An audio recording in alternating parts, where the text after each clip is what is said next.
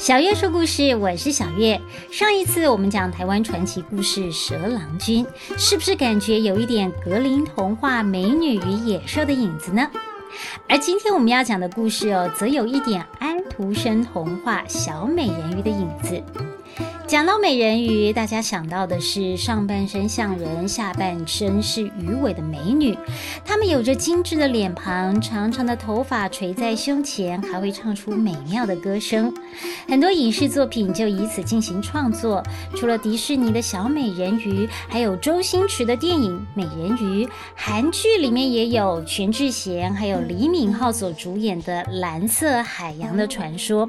每一个故事都很美很浪漫。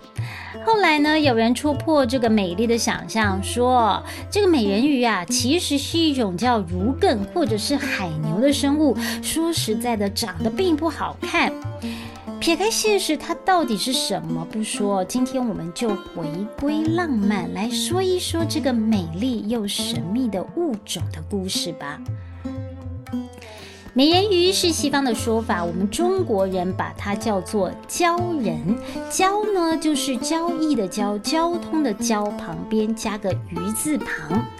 晋朝小说家甘宝写的《搜神记》里面就写到了：南海之外有鲛人，水居如鱼，不费之机，其眼气则能出珠。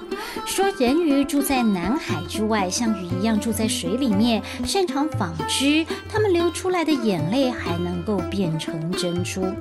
南朝的小说《树异记》里面更进一步说了，人鱼编织出来的鲛绡纱非常的名贵，做成衣服之后还有防水功能，比现在的潜水衣还要厉害。不但中国古代有人鱼传说，在台湾也有。而且呢，就出现在澎湖。清朝的范学珠所著的《澎湖三十六岛歌》当中就提到，南屿原有鲛人住，后以风涛居始迁。说以前澎湖也有人鱼，后来因为风浪太大，他们才搬家了。后来清朝击败郑成功的军队之后，听到了这个传说，就把传说中人鱼可能出没的地方都搜了一遍，可是什么也没有发现。到底他们是真的搬家了呢，还是只是传说，就不得而知了。除了澎湖出现鲛人，在台南的安平外海也曾经出现人面鱼。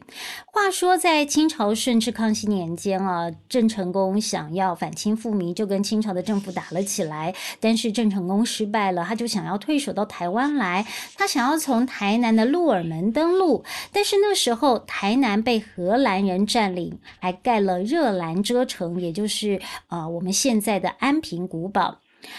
荷兰人呢，在那时候啊，就是一六五八年的时候，他们得到不同的消息，有说呢郑成功要打过来了，也有说呢郑成功想要反清复明都来不及了，怎么有心思会去管你这个福尔摩沙呢？所以呢，韩国人一颗心七上八下的，一直到一六六一年四月，就接连传出了许多不祥的征兆。先是来了一场大地震，把大家吓得大半死的。后来呢，又有人看见热兰遮城外面笼罩着蓝色的火焰，刑场还传出了可怕的垂死呻吟的声音。也有人看见水道里面哦有人鱼现身。有一名荷兰士兵又说，他们看到有一个金发女子接连三次从水里面出来，他们以为是有人失足落水在求救，可是走进去一看呢，又什么都没有看到，也没有传出有溺毙的事件。不管怎么样啊，他们都觉得这真的是拍个屌啊，就是坏预兆，这都是荷兰人将要受困的拍个屌。果然没多久，郑成功就率领了军队抵达鹿耳门。长达九个月的围城之战后，在一六六二年打败荷兰人，开启了台湾的明正时期。后来有研究说，那个黄头发的女子根本就不是什么人鱼，而是郑成功派来探查的潜水部队。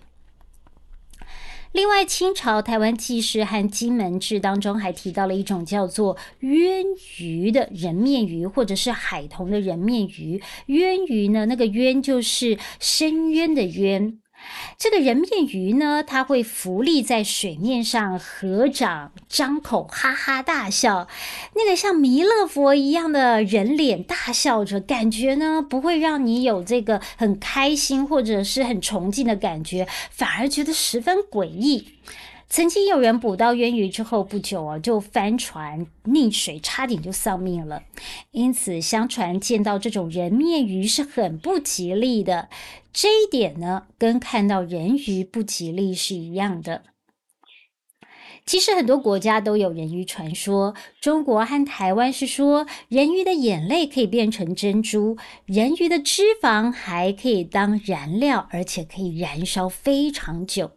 在《史记·秦始皇本纪》就记载了。秦始皇的陵寝是以水银为百川江河大海，积象灌输，上句天文，下句地理，以人鱼膏为主，度不灭者久之。就是说呢，伟大的秦始皇陵寝浇灌了上百吨的水银，呃，制造出江河大海的景象，又以人鱼膏，也就是人鱼的脂肪来做燃料，所以长久不灭，叫做长明灯。据说当年秦始皇为了建造陵寝，捕捉了大量的人鱼，把它们熬成油，放在长明灯里面。后来科学家鉴定哦，那些所谓的人鱼膏，并不是什么人鱼的脂肪，而是金鱼油。不过呢，他们也没见过这个人鱼啊，怎么知道不是人鱼呢？搞不好人鱼脂肪的化学结构跟金鱼一样啊！算了，不管，反正呢，我不懂科学，我对奇幻的事情比较有兴趣。我们就继续来破解这个千古谜团。一九七四年的时候，考古学家发现了秦始皇的陵墓，他们打开墓室的时候，发现长明灯居然还在燃烧，大家就觉得毛骨悚然。难道这些灯已经燃烧了上千年吗？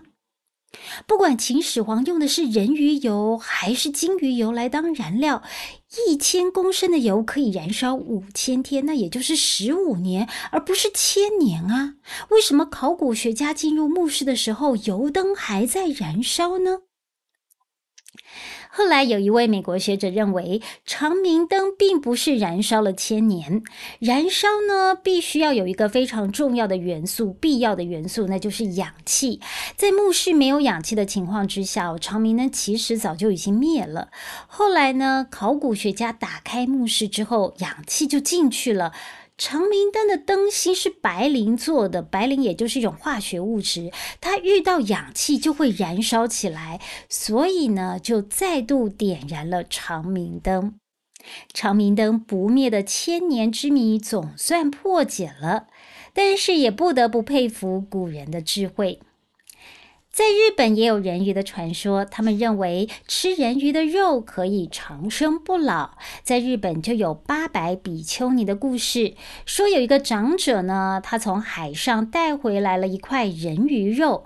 他十八岁的女儿在不知情的情况之下吃了之后，就永远保持十八岁的模样，一直到他一百二十岁了，他身边的人都死了，他就感叹人世无常啊，出家为尼，远走他乡，周游列国，为人治病，一直到八百岁的时候才回到故乡，在一个洞窟里面圆寂了。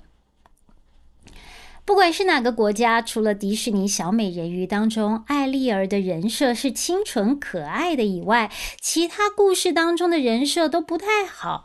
我们中国认为呢，看到人鱼不吉利，会带来不幸。西方国家也有传说，他们会用美妙的歌声来引诱水手，然后再把船弄沉，让船上的人都葬身大海。不过，这传说中的美人鱼，与其说是人鱼，不如说是女海妖。西元前四千年的美索不达米亚时期，荷马史诗《奥德赛》就说了，有一个海妖叫做赛伦，他游走在岛屿跟礁石之间。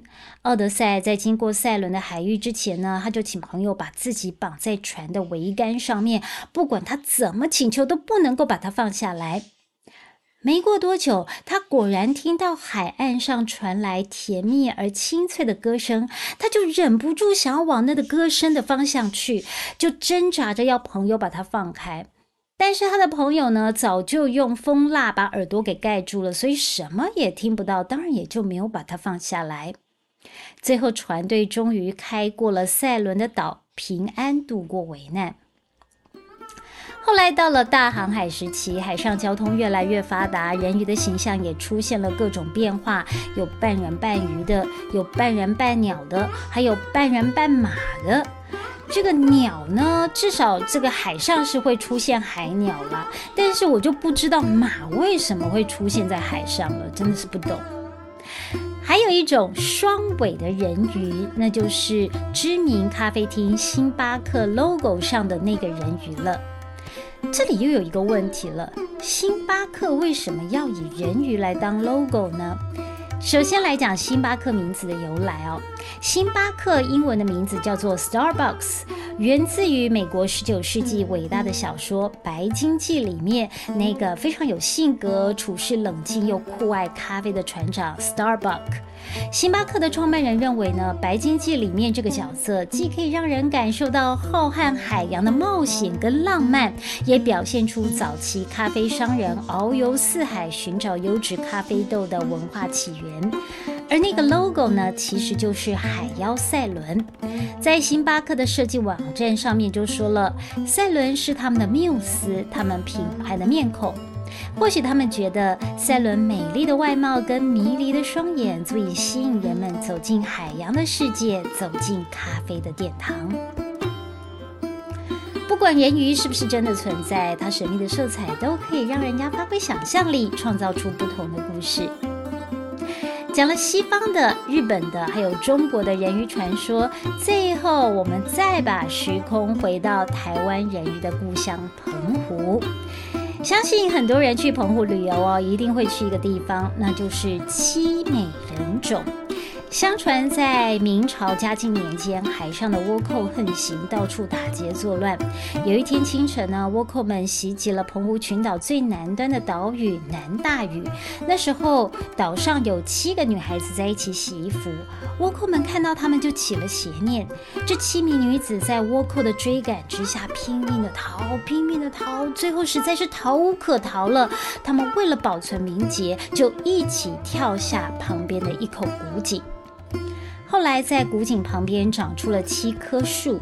这七棵树呢，终年常青，还会在春秋两季开出小白花。但是呢，只开花不结果。人们相信这七棵树就是那七名女孩子的魂魄变换而成的，具有强烈的灵性。如果你随便折断它的树枝或者是摘花的话，就会肚子痛。据说呢，在日治时期，有名官员来到了七美人种，看到那些树真的很漂亮，就随手摘了一只带回家。没想到回家去后啊，就肚子痛的不得了。后来是回到七美。人种前道歉才好起来的，因为这个传说呢，一九四九年，当时的澎湖县长就把大屿乡改名为七美乡。现在那口古井已经不见了，但是有七美人种的碑，那七棵树也依然站在那里。好了，今天的故事我们从澎湖和台南的人鱼讲到了东西方的人鱼传说，最后又回到了澎湖的七美人种。下次有机会到澎湖玩，别忘了也去凭吊一下。小月说故事，我们下次见。